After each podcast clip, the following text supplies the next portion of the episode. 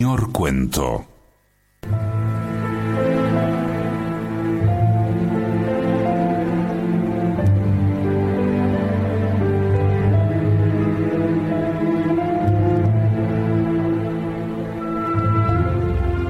Cuento de Rodolfo Walsh, esa mujer. El coronel elogia mi puntualidad. Eh, es puntual como los alemanes, dice, o como los ingleses. El coronel tiene apellido alemán. Es un hombre corpulento, canoso, de cara ancha, tostada. He leído sus cosas, propone. Lo felicito.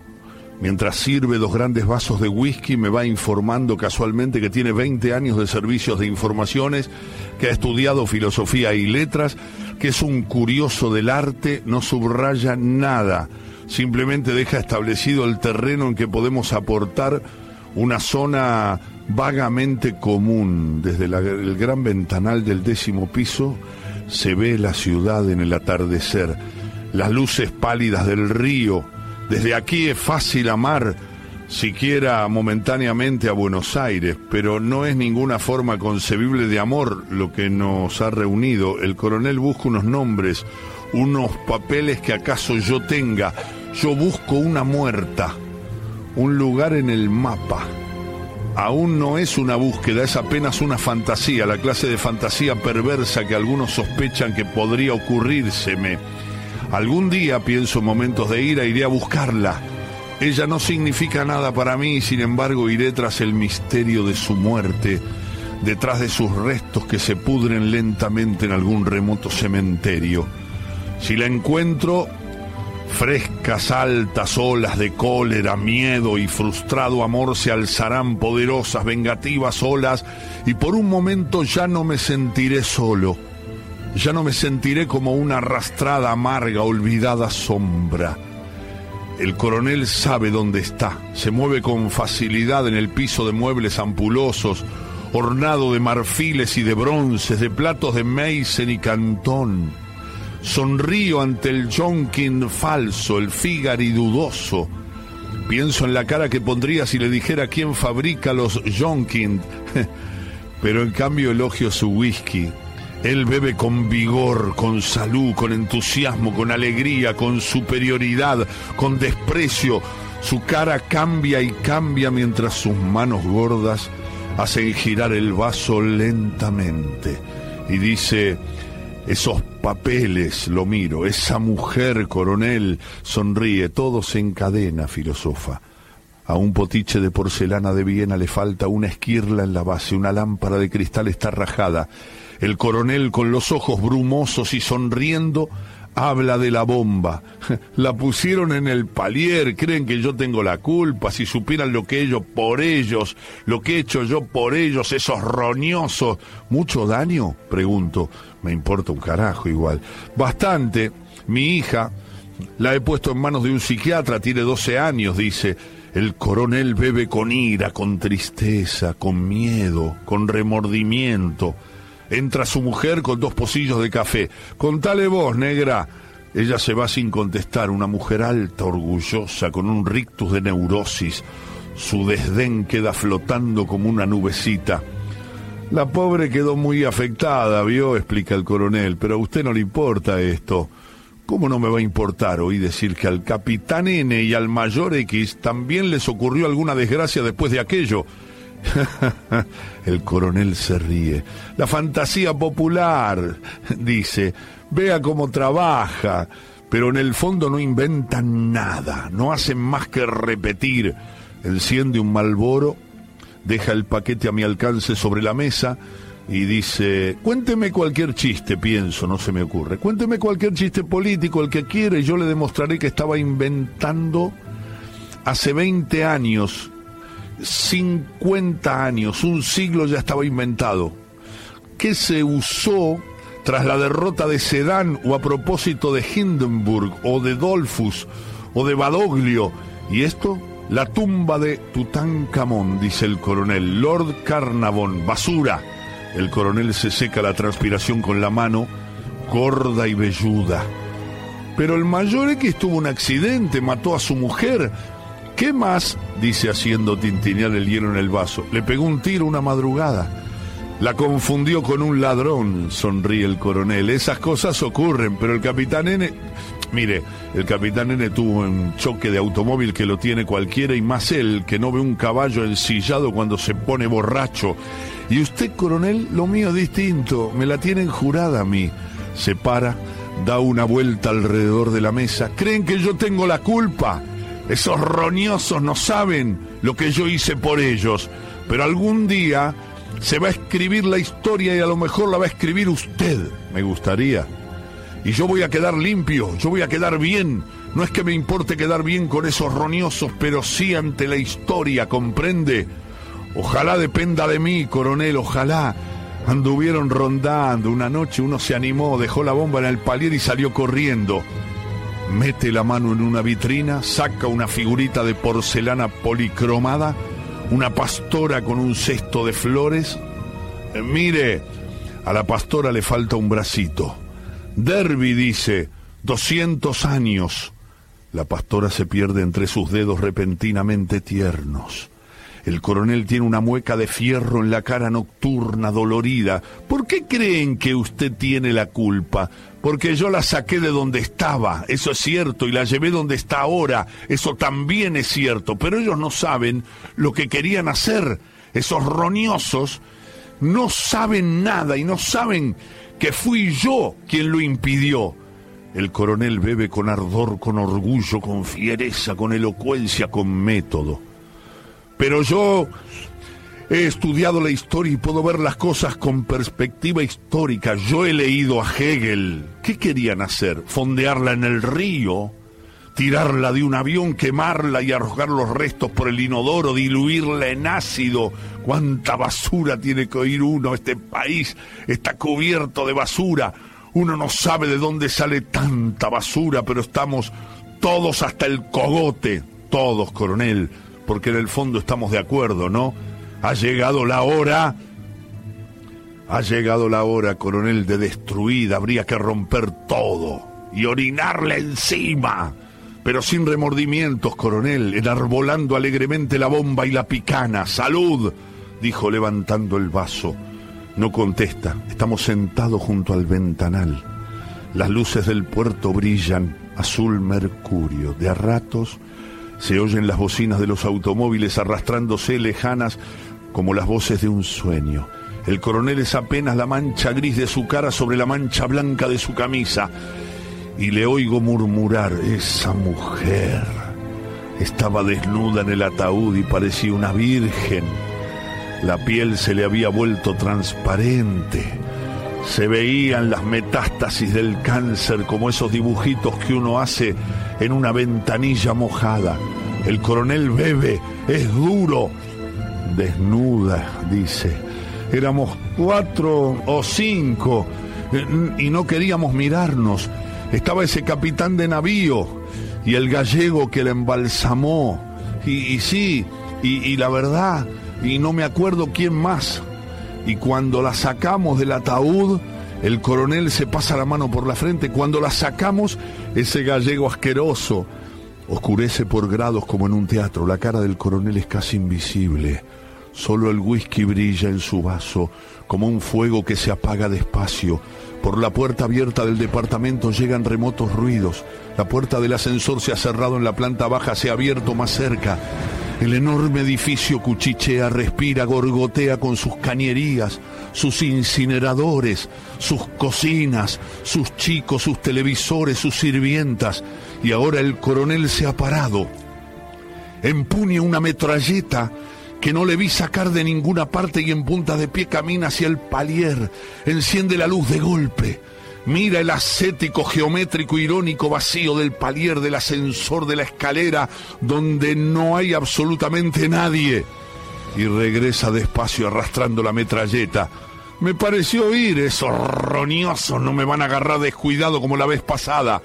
Se sienta, más cerca del ventanal ahora, la metralleta ha desaparecido y el coronel divaga nuevamente sobre aquella gran escena de su vida.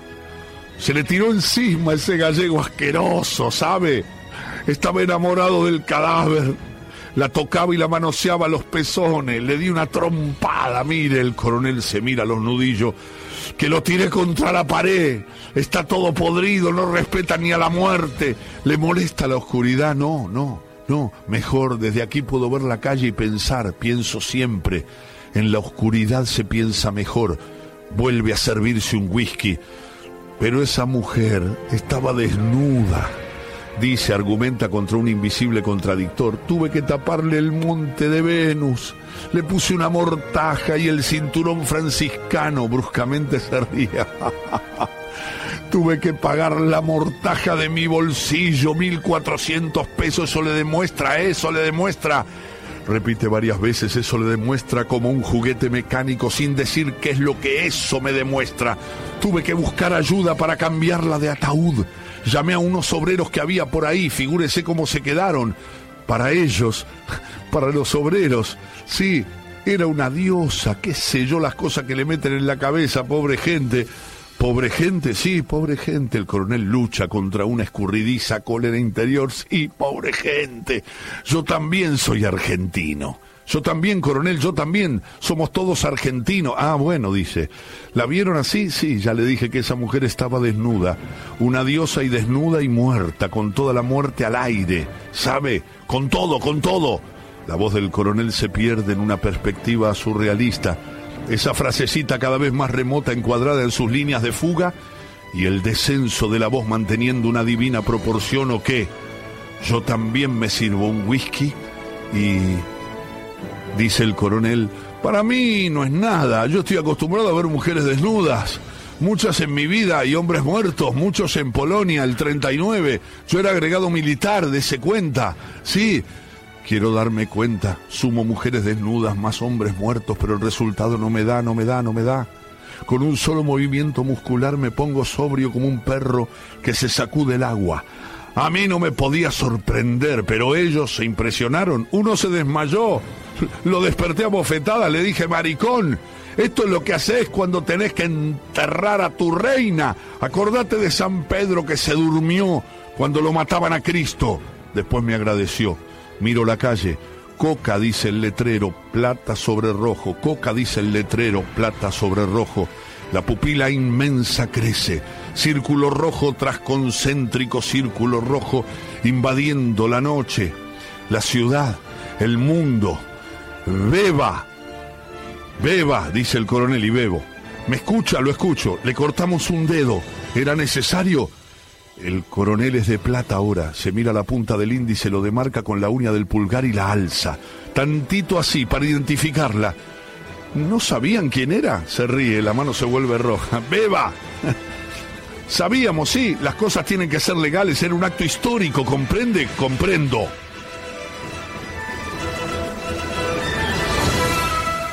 La impresión digital no agarra si el dedo está muerto, hay que hidratarlo. Más tarde se lo pegamos. Y era ella. Esa mujer era ella. ¿Muy cambiada? No, no. Usted no me entiende. Igualita. Parecía que iba a hablar. Que iba a lo del dedo es para que todo fuera legal. El profesor R controló todo. Hasta le sacó radiografía el profesor R. Sí, eso no lo podía hacer cualquiera. Hacía falta alguien con autoridad científica, moral. En algún lugar de la casa suena remota, entrecortada una campanilla. No veo entrar a la mujer del coronel, pero de pronto está ahí. Su voz amarga, inconquistable. ¿Enciendo? No. Teléfono. Decirles que no estoy. Desaparece es para putearme, explica Me llaman a, cualquier hora, a las 3 de la madrugada, a las 5. Y digo alegremente, ganas de joder, ¿no, coronel? Cambié tres veces el número de teléfono, pero siempre lo averiguan. ¿Qué le dicen? Que a mi hija le agarre la polio, que me van a cortar los huevos, qué sé yo, basura. Oigo el hielo en el vaso como un cencerro lejano. Hice una ceremonia, sí, los arengué. Yo respeto las ideas, les dije. Esa mujer hizo mucho por ustedes. Yo la voy a enterrar como cristiana, pero tienen que ayudarme. El coronel está de pie y bebe con coraje, con exasperación, con grandes y altas ideas que refluyen sobre él como grandes y altas olas contra un peñasco y lo dejan intocado y seco, recortado y negro, rojo y plata. La sacamos en un furgón. La tuve en Viamonte, después en 25 de mayo, siempre cuidándola, protegiéndola, escondiéndola. Me la querían quitar, hacer algo con ella. La tapé con una lona. Estaba en mi despacho sobre un armario muy alto.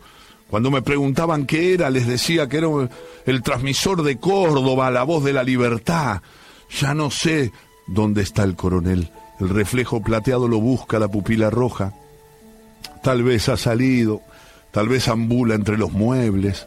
El edificio huele vagamente a sopa en la cocina, colonia en el baño, pañales en la cuna, remedios, cigarrillos, vida, muerte. Dice su voz extraña, la del coronel. Llueve. Miro el cielo, el perro sirio, el cazador Orión. Llueve día por medio, dice el coronel. Día por medio llueve en un jardín donde todo se pudre, la rosa, el pino, el, el cinturón franciscano. ¿Dónde? Pienso, ¿dónde? Está parada, grita el coronel. La enterré parada como Facundo, porque era un macho. Sí. Entonces lo veo en la otra punta de la mesa. Y por un momento, cuando el resplandor cárdeno lo baña, creo que llora, que gruesas lágrimas le resbalan por la cara. No me haga caso, dice, se sienta. Estoy borracho y largamente llueve en su memoria. Me paro, le toco el hombro. Eh, dice, ¿eh? Dice, y me mira con desconfianza como un borracho que se despierta en un tren desconocido. ¿La sacaron del país? Sí. ¿La sacó usted? Sí. ¿Cuántas personas saben? Dos. ¿El viejo sabe? Se ríe. Cree que sabe. ¿Dónde? No contesta. Hay que escribirlo, publicarlo, sí, algún día.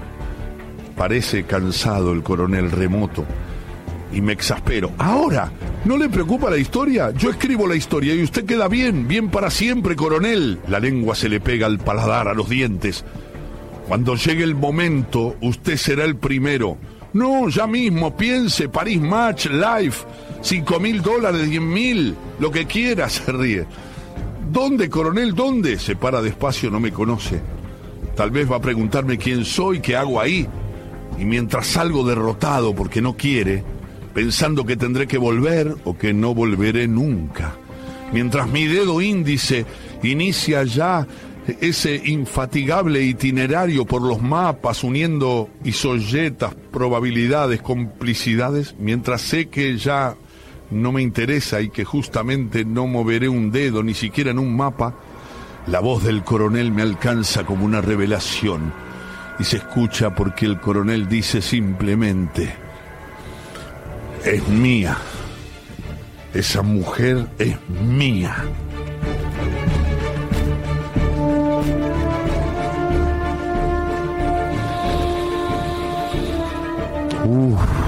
Qué cuento, mamá mía.